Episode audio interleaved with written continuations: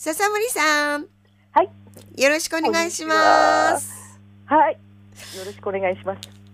3月までね、オン・ザ・エッセンスの第3週で海に生きるということで、いはいろんなお話を伺ってまいりましたけれども、はい。今月からコーナー移動しまして、このはいコーナーでお話をしていただくことになりました。はい。よろしくお願いいたしま。ますまあね、初めての方もいらっしゃると思うので、まずは簡単に自己紹介お願いします。はい。笹森琴恵と言います。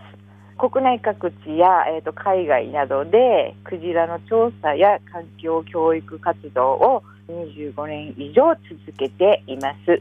で、釧路でも2003年からシャチの調査やあとシャチたちの展示ですとか市民ツアーなどでお騒がせしている高俣組のものなのでご存知の方もいらっしゃるかもしれませんが今はですね主にみどりさんのコーナーですとかあと博物館などで展示を継続させてもらっているというのが今の釧路とのつながりです。はい。ということでよろしくお願いします。よろしくお願いします。はい、さあ、今日のお話なんですけど、なんと北海道の海に春が来たという話題。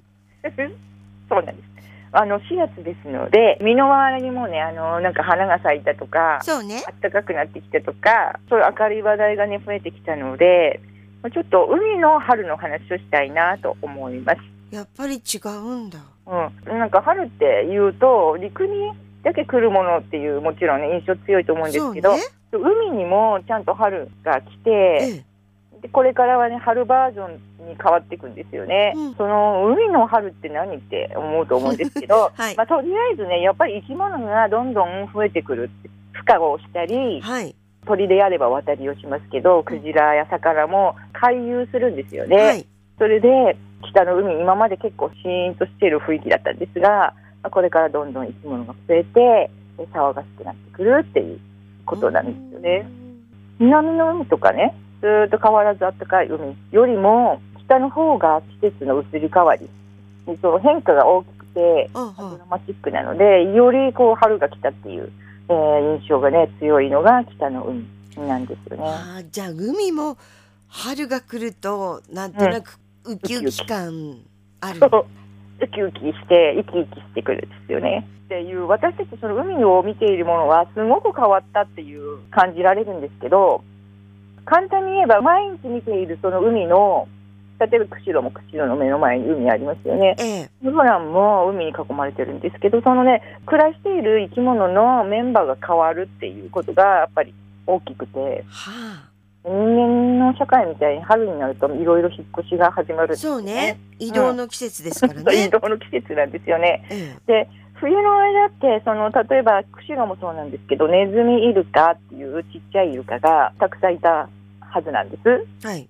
で、まあ、皆さんの目にはあまり映らないと思うんですけどええ。ちっちゃくて警戒心が強くて、まあ、漁師さんたちでもなかなかいても気がつかないようなイルカなんですけど、そのイルカたちやっぱり海が暖かくなってくると彼らは実はもっと北に移動して餌を取ったりする生き物なので夏が来る前に春になると北海道周辺からもう少し北の方に移動をまず始めるんですよね。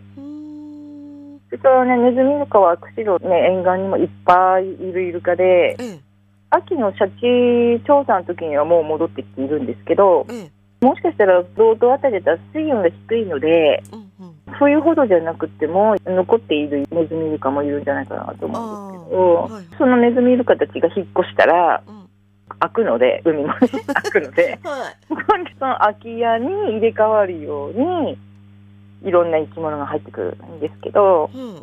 あの私の身近住んでいるところ噴火湾には構える形がどっと来るんですよ。あはい。で例えばその知床ラウスにもシャチなんかがやってくるようになってで釧路だとそのどっちもやってくるようになったりして、う。ん、というふうに同じ海を見てもあれこれメンバーがねその入れ替わる時期なんですよね。例えばもっと大きな視点で言うと近場で移動しているだけではなくて沖縄とか小笠原など。あはい。ねうん。えで冬を残した大きな生き物たちねザトウクジラとかナガスクジラとか、うん。あそんなのがいるんですけどまあそういう大型の鯨類はオホーツクとかベーリン海とかところへ一気に登っていくので、で、そこが餌場になるんですけど、その移動するときに北海道沿岸、あ釧路なんか特にそうなんですけど、近くをね、通っていくんですよーね。じゃあ座頭とか長須とかうは、ん、うん。北に今度向かっていくんですね。そう、北に向かっていくんです。で、まあ、エコな生き物なので、寒くなってきたら、なんか湯たんぽを使ったりね、そういうと炊いて、水を温めたりする人間と違って、うん。寒くなったら暖かいところへ自分が移動して、うんうん。で、暖かくなったら今度北の方に自分が移動するっていうふうに、その地球に合わせて、自分、自ら、その自分の体力を使って努力をして、地球で生きている生き物たちなので、まあ、エコな生き物たちなんですけど、うんうん。そんな風にあの移動するときに北海道沿岸を通ってくるものも現れるような時期なんですね、春はね。へえ。あとは夏になるとツチクジラとかマッコウクジラなんかも釧路や知床あたりで見られるようになるんですけどうんうんでこれも春から秋にかけての餌場がこの知床周辺や釧路周辺なのでそういうのも移動してくるようになるもう重要な季節なんですよね。そうなんですね。流氷とかもやってくる北海道ですから？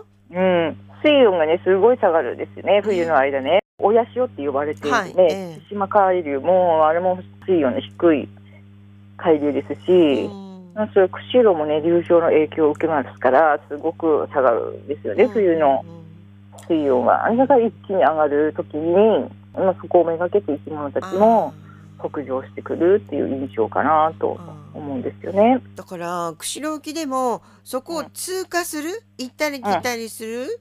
種類もいるし、うん。その時期によって場所を変えるのもいるってことですよね。そこにとどまってた全くのがその通りです。わかりました。全くその通りです。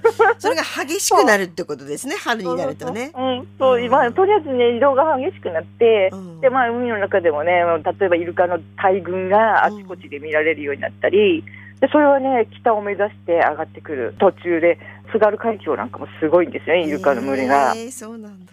そうなんです。もうそういうのを見ると、ああ、春が来るな、あるいは春来たなって思うんですよね。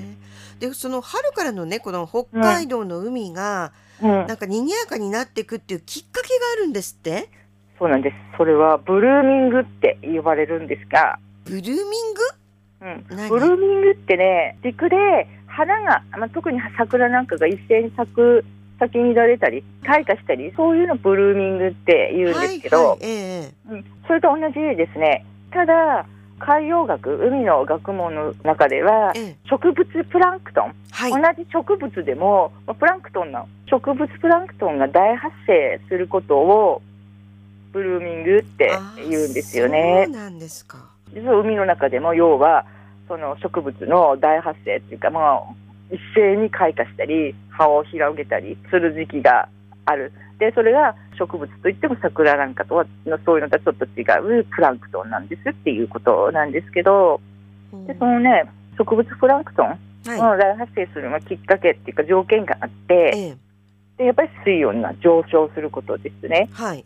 あとそれからねいろんなリンとかいくつかの栄養素がはい。え足りてきたときに、うん珪藻などと呼ばれるその植物プランクトンが大量発生するんですけど、ええ。そういうふうにですね、水素と窒素やリンなどの栄養状態が整ったときにですね、これで春だけそれが、うん、でそれがね、春と秋に起きてるんですよ。秋にもあるの？うん、秋にも起きるんですよね。で、その海流の時期とかね、いろんなものは春と秋にあるんですけど、まあ、はいそういうものとリンクも必ず自然環境と生き物の動きっていうのはリンクする。うんうんね。うん。まあ春と秋に起きるんですけど、まずその春っていうのは、いろんな生き物が動いたり、孵化したり、生まれたりする時期。ですから、やっぱりその秋のブルーミングの時よりも、よりドラマチックでダイナミックだなっていう印象があるんですよね。うんそれが例えば笹森さんのいる噴火湾のとこだったり、うん。知床方面だったり、うんあるいは釧路の沿岸とか。そうなんです。で、あの、いくつか北海道で、そのブルーミングがすごい顕著な場所があって、ええ海域があっえて、図をね、見せられないのがちょっと残念なんですけど、すごいんですよね。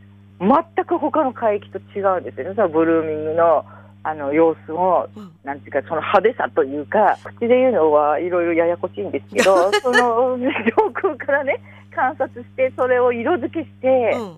でブルーミの状態を見える化したグラフとかあるんですけど、はあ図とかもあるんですけどそういうのを見てもらうと素晴らしいんですよね。明らかに噴火湾網走知床周辺釧路園がこの特にこの4箇所がすごいんですがうんこの4箇所って言ったら思い出すのはやっぱ漁場とあして。有名、ううん。んで結局植物プランクトンを動物プランクトンが食べて、そう動物プランクトンは魚や貝に食べられて、ええ。魚や貝などは大きな魚やクジラやイルカに食べられて、え食物連鎖は成立するので全てを支えているのが植物プランクトンということになるのかなと思います。わかりました。これブルーミングが起こってる時ってなんか目で見て分かったりするの？いやー例えば濁るとか、うんうんそういうのはありますね多分ね。はうんと海水の濁りとかだから北の海の方がその南の海よりあも、うんあのなんか南の海って透き通ってねなんか素晴らしくサンゴも行っちゃったりしてなんか美しくてね豊かな海っていう印象あるんですけどえ実は春先の北海道の海とかねそれから秋の海とかすごい今濁りがある。その濁っている様子っていうのはえうん。結局海の中に漂っている内容物がたくさんあるっていうことでそう具の少ないスープと具がたくさん入ったスープみたいな、うん、感じですねより具が、ね、多ければ多いほど、そうね。ねまあ、濁りというのか内容物が多ければ多いほど栄養がたくさんあってオニオンスープみたいに澄んで何も入っていないスープは美しいんですけど、うん。まあ、その栄養価で言ったらどっちがって言ったらねやっぱり具沢山ですよね。具だくさんの味噌汁でしょ。ということなんですね。そうなんですね。わかりじゃあました北の海はまあ具だくさんの味噌汁だと思ってくれると いいかなと思いました。それを飲みにイルカやクジラもやってくるっていうことかなって思います。わかりました。じゃあまた次回も次回はどんなお話になりそうですか？そうですね。この植物プランクトンのおかげで釧路沖にどんな生き物がやってくるのかっていうことで、え春から順に海の生き物たちを紹介したいなと思います。わかりました。笹森さんありがとうございました。はい、こちらこそそれではよろしくお願いします。はーい。はい